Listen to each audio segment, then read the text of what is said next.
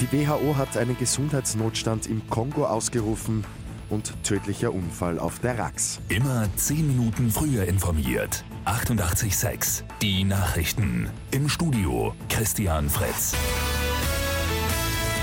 Die Weltgesundheitsorganisation WHO hat wegen der anhaltenden Ebola-Epidemie im Kongo einen Gesundheitsnotstand ausgerufen. Es sei eine gesundheitliche Notlage von internationaler Tragweite. Die WHO will den Kampf gegen die Krankheit im Kongo und den Nachbarländern jetzt verschärfen. Sie hofft auch, mehr Gelder für den Einsatz zu bekommen. Die WHO geht aber nicht davon aus, dass sich die Seuche über die betroffene Region hinaus weiter ausbreitet. Zu einem tödlichen Unfall ist es gestern auf der Rax in Niederösterreich gekommen. Ein 77-jähriger Steirer ist am Jausenstein beim Abstieg ins Stolpern gekommen und abgestürzt. Reanimationsversuche des Arztes sind erfolglos verlaufen. Er konnte nur mehr den Tod feststellen. Bei Lotto 6 aus 45 gibt es am Sonntag einen Doppeljackpot, im Topf dann rund 2,4 Millionen Euro.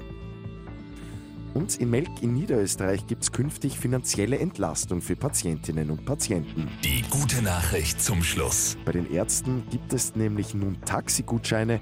Damit fahren die Patientinnen und Patienten von den Praxen gratis nach Hause. Die Kosten übernimmt die Stadtgemeinde. Mit 886 immer 10 Minuten früher informiert. Weitere Infos jetzt auf Radio 886 AT.